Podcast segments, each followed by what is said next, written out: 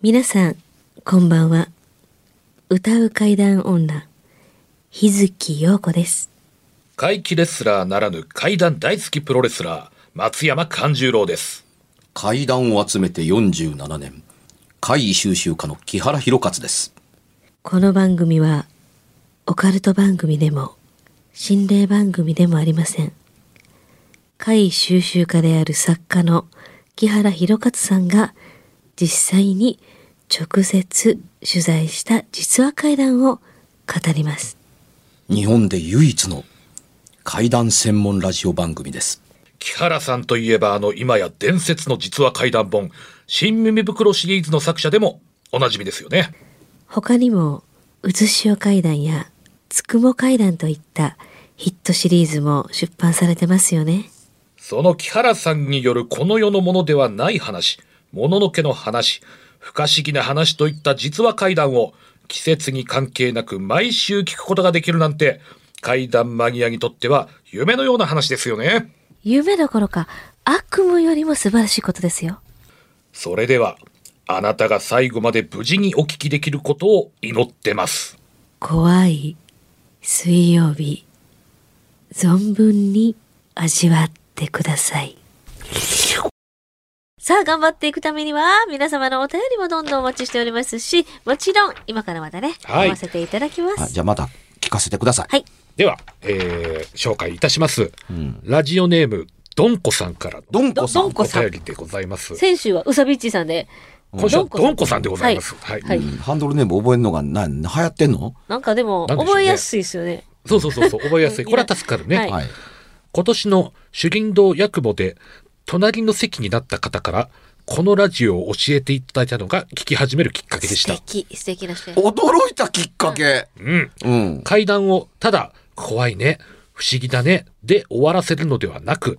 いろいろな可能性を追求しつつ話が進んでいくのでとても新鮮な気持ちになれます。それはありがたい。それはありがたいその通りそそれをまあ一応がおるからですけどね。そうそうそうそう。できる目指してたりします。でね私は怪しかし会ヤクモから参加させていただいているのですが、その中で一番印象に残っているのが古い家から持ってきた素材で作ったお店で起こった会のお話です。あ伊藤美希さんにやっていただきましたね。霊能者の役をね。聞き始めから終わりまで鳥肌が止まりませんでした。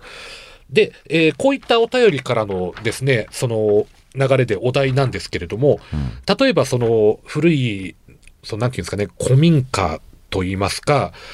廃屋ですとか、そういったお題で何かこう、お願いできればなってちょっと思うんですけれども、いかがでしょうか？はい。あのーこれでじゃあ全部終わりました。それはあれですか、はい。松山のカンちゃんからのリクエストですか？この方のリクエストなんですか？えー、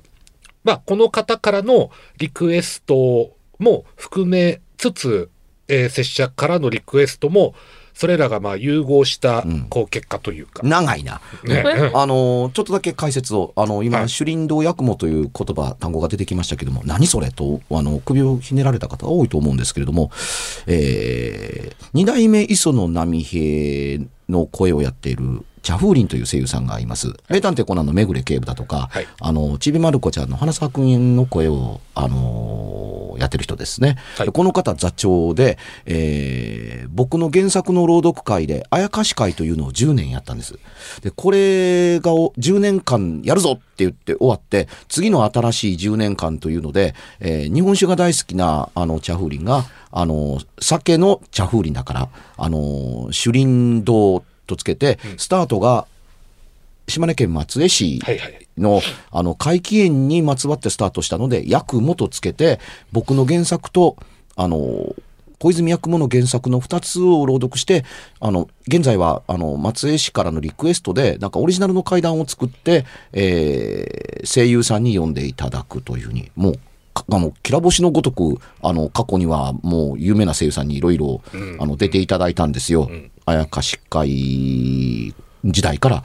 もう含めると、もうびっくりするような人らが、あの、出てくださった過去があったりするんですけど、昨年、あの、首林堂を見に、島根県松江市まで行かれた方からのリクエストなんでしょうね。ところで、あの、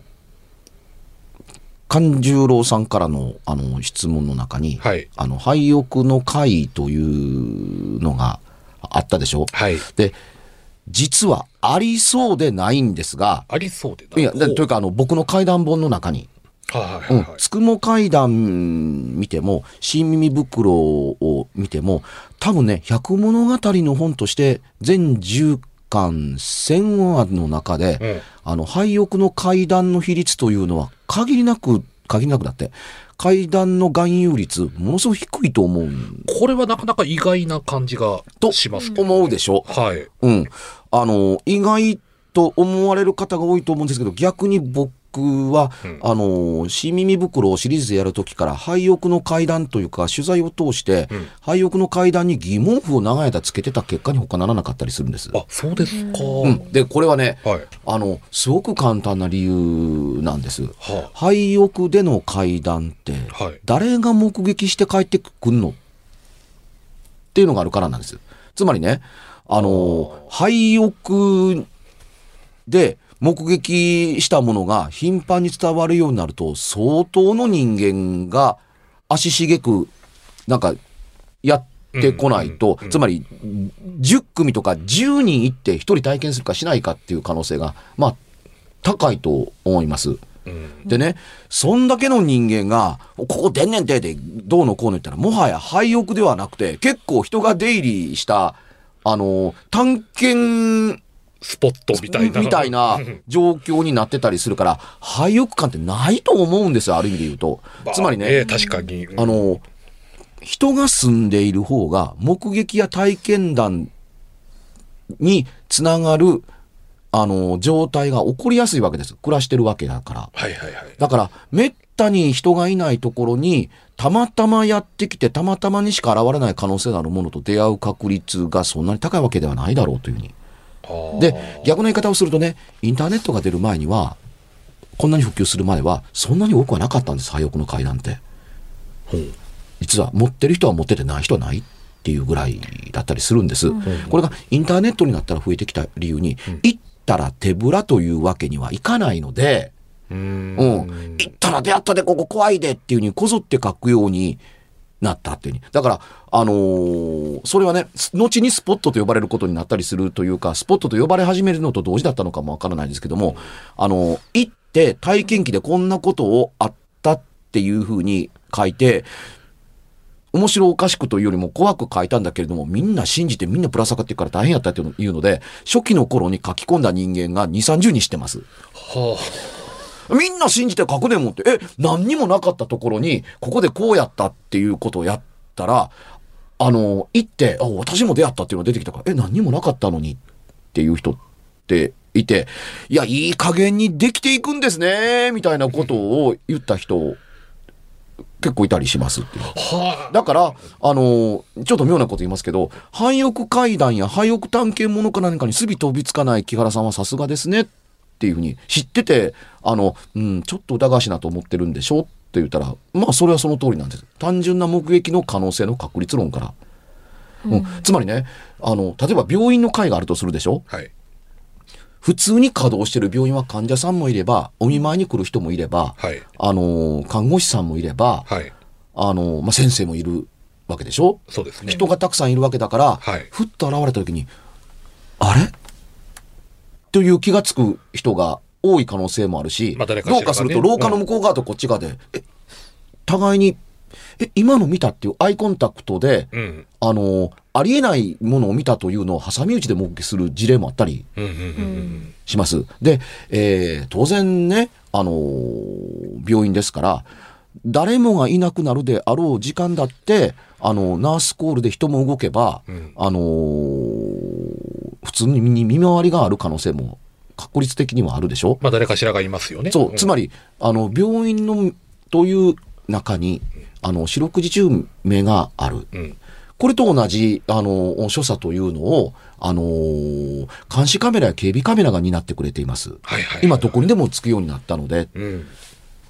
うん、だから、あの、報告されてないだけかもわからないけども、あの、廃屋にそんなにあるんだったら、あの、警備カメラに記録されてるものっていうのだって、同等だというこそ言わないけれども、もっと、いや、お見せできませんが、お話だけならばっていうので、もっと僕飛び込んでくるもんだと思うんですけど、んそんなの映りませんよ、映ってないですよっていう声って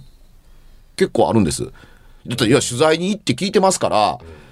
結構ある、あるような世界に思われがちだったりするんですけどもって、いや、ないですね。っていうふうに。で、これ聞いてると、そんなことやったら夜中のカメラね、あのーチェックして何も映ってないやんかっていうのっていうのを見てないでしょ？ただのトリッパーでっていうふうに思う方多いと思うんですよ。うん。ところが実はそうではなくて、別に映像全部見る必要性はないんです。あの、例えば、えー昨日の晩、1月うう7日の晩、何があったのかって、1月7日っていうに検索出てくると、画面、モニターに絵が映映って、下にね、この録音の波形と同じように、あの、パッシブセンサーという、いわゆる物が動いたら、あの、動きましたっていうふうにこう、あ縦にピーンと動くのがあったりすするから、そこにカーソルを合わせて再生したら、あ、ネズミが動いたっていうのが分かったりする。はあだから見なくても下の波形を見て、一晩中動いてるのを見たけども、波形がずっと一本線やったら、うん。何にも侵入したものも、何にも動いたものもないっていうことだったりするから、見ようと思ったら何日何日何日って波形ばっかりずーっと見てたらいいわけです。逆に言うと一個だけピッと動いてたら、そんなことあるはずない。あの、現れたら、だんだん動きが激しくなってくるんで、ギザギザの波が出てきて、やがてそのパッシブセンサーが、センサーが届かないところに行ったら、ピッと消えるわけだから、また一本線に戻るっていうふうになるわけですよね。これがこの世ならざるものが現れると、突然縦にピッと動いてなくなるんです。だ空中に現れて空中に消えていくっていうことが起こってるとしか思えないっていう発見になったりして、えあるやんっていうのがあったりする。2秒間に空中に突然パッシブセンサーに反応したという画像僕持ってます。へえ。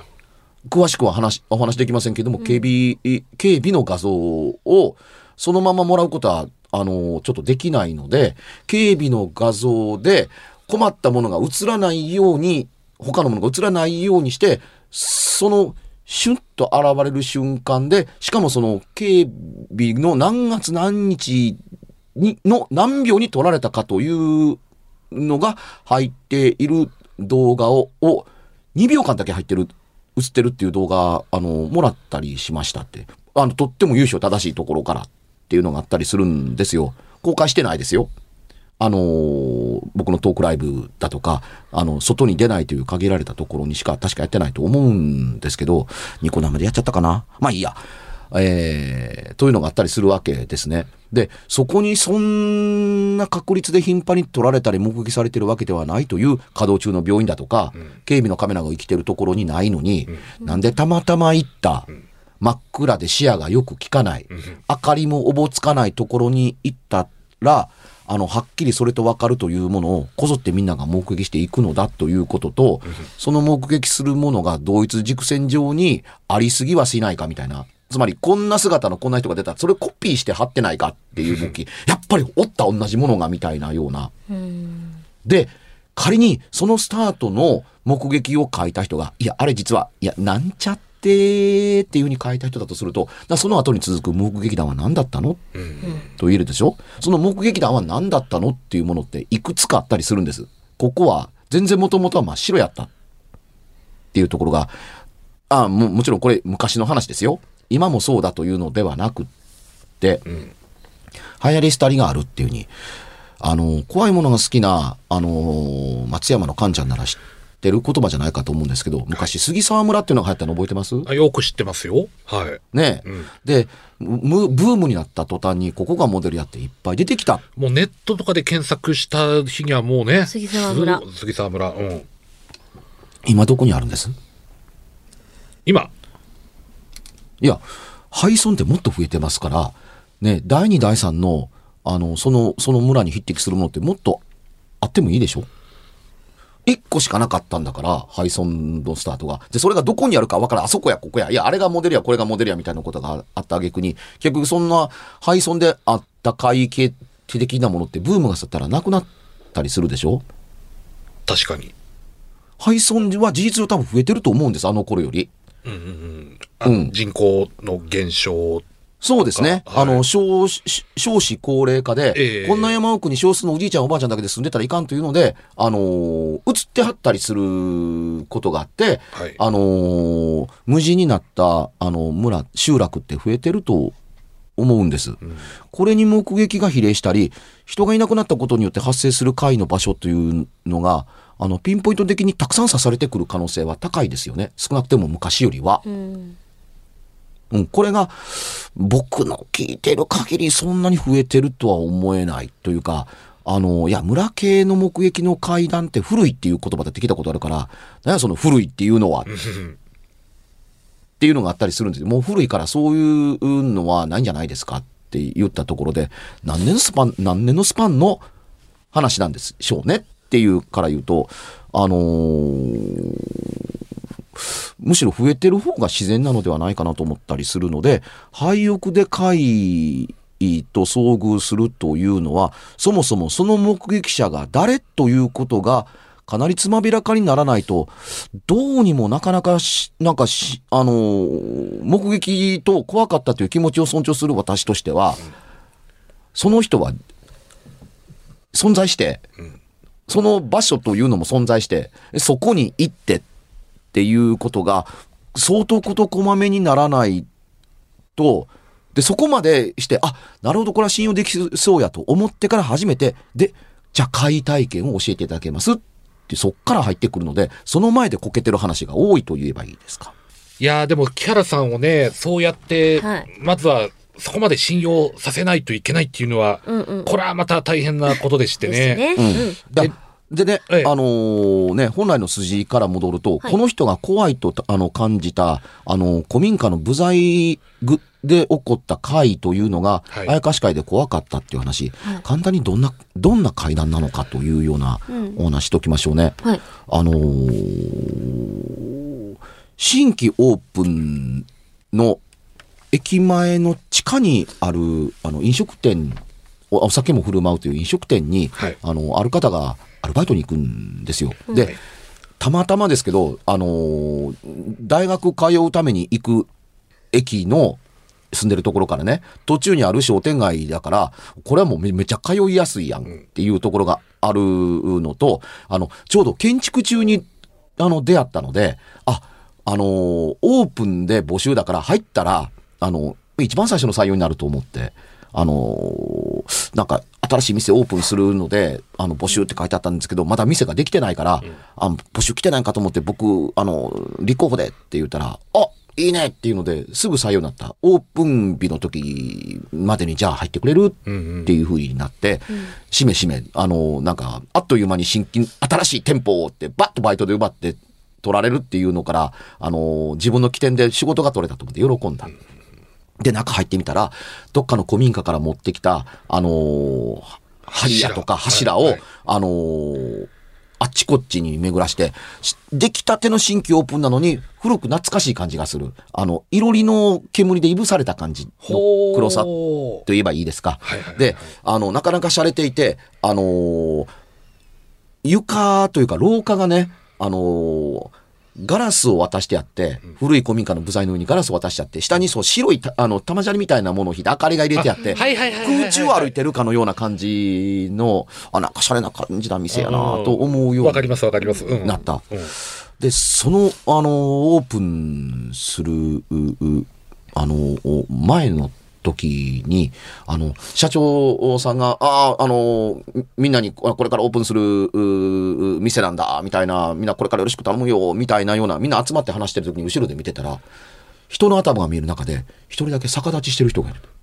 頭頭頭頭頭っていう中に、日本の足がピーンと立ってるのが見えてるっておかしい。社長話してるのに。普通おかしい。社長がこれオープンや、これから頼んで言って、そうそう、あの、厨房スタッフやとか、うん。あの、ね、あの、ウェイトレスホールとか皆さん女の子たちの、そ、そんなアホみたいな人数ではないんですよ。あの、ホテルのあれじゃないんで。ただ、あの、その人垣の中にポーンと、あの、足が2本立ってるのが見える。は。あ。あの、えー、ね、横溝選手の映画みたいに開いてるんじゃなくて、逆立ちなんです、ピーンとまっすぐ、まっすぐピーンとそろまっすぐピーンと揃えて。はあ、うんで、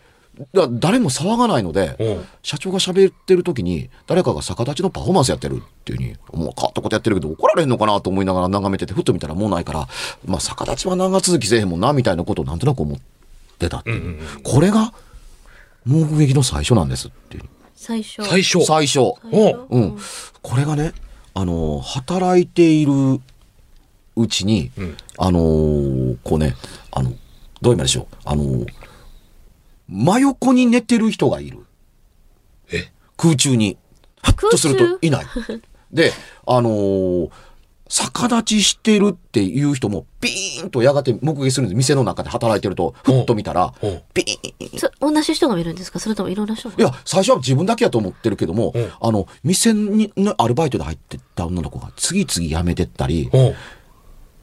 あの、あんたの店気持ち悪いっていう人がいたりだとか、何が気持ち悪いかがわからないってうんいうふうに。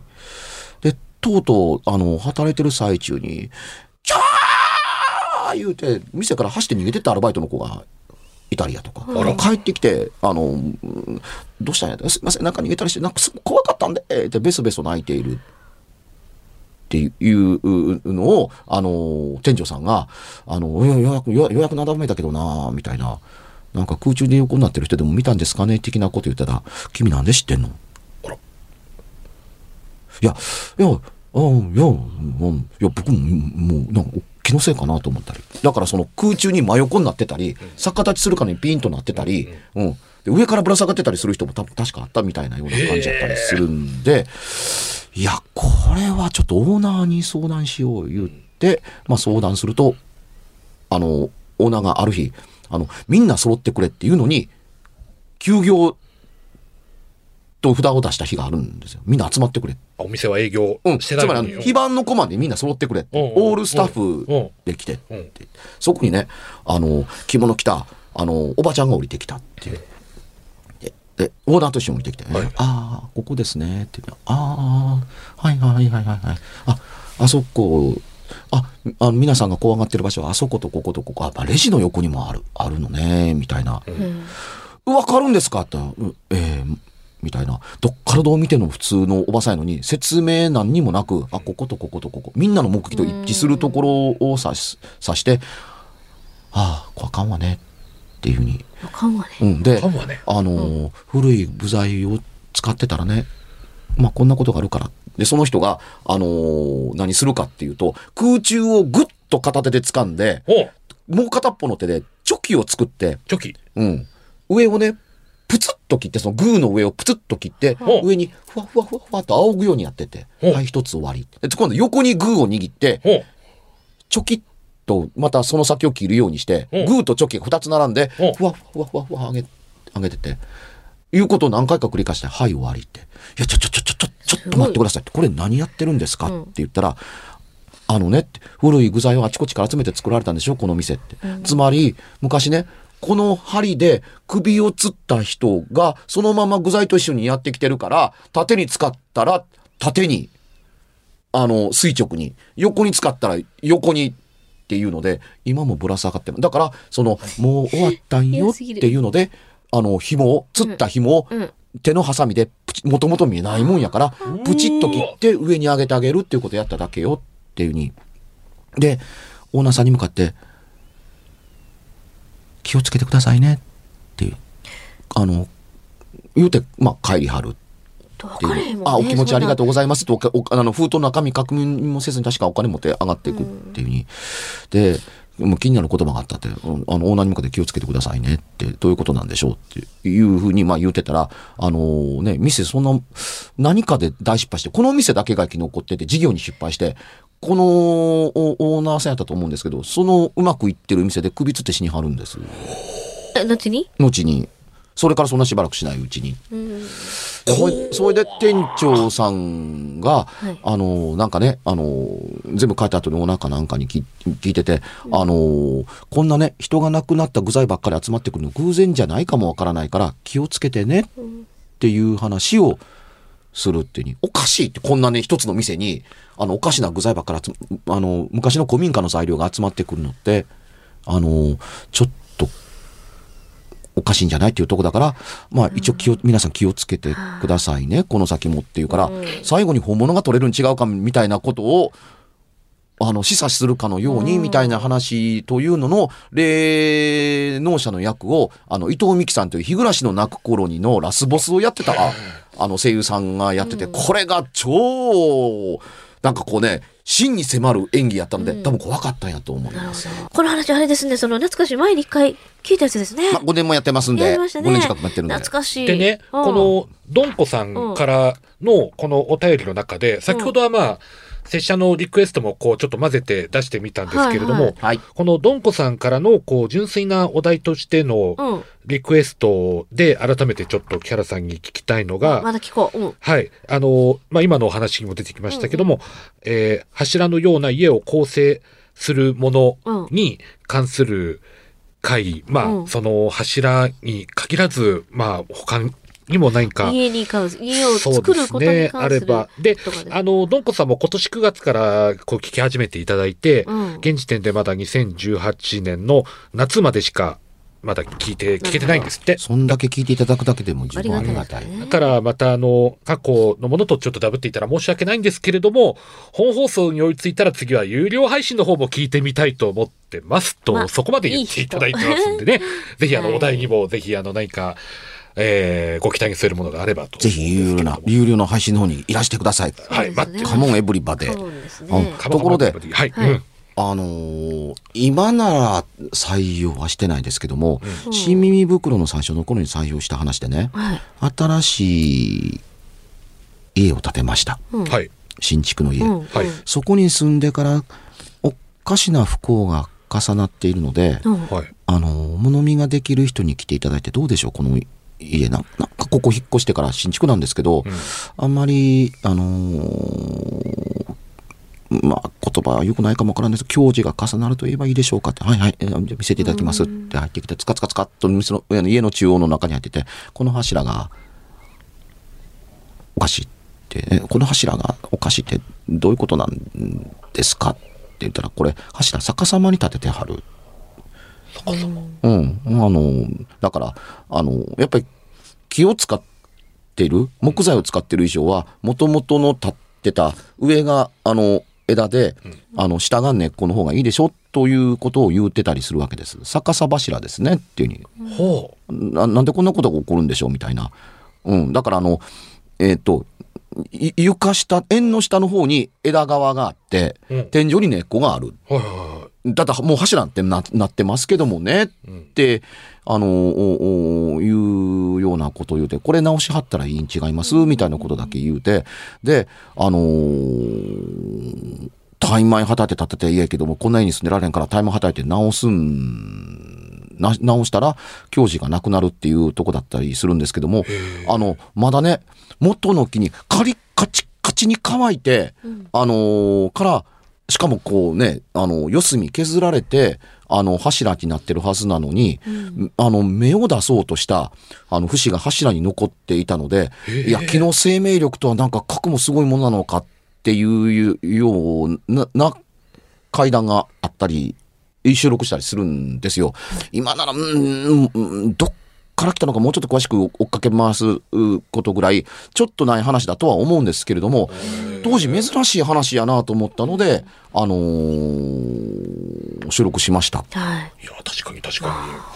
い。う？んで、逆さ柱という言葉ありきで出来上がってるん違うかなと今なら思うんですがね、まあ当時も思ってたけれども、はいはい話として面白かったら、これを怖い話として話してくださった方を尊重して載せたっ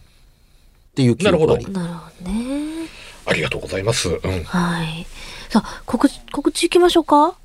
あ、うん言っときましょうか。そうん時間も結構経ってましたんで。。私、日月陽子は、つに点々の日月陽子で、今年あのもう3月に舞台が決まったらいろいろしてますので、それもホームページなんかに載せてるんでね、どんどんあの、チェックしてください。よろしくお願いします。えっ、と、松山勘十郎なんですけれども、えー1月11日13時から高槻現代劇場、えー1月31日18時半から東京後楽園ホール、そして、えー2月9日大阪生野区民センターで、えー15時からそれぞれプロレスの試合がありますんで、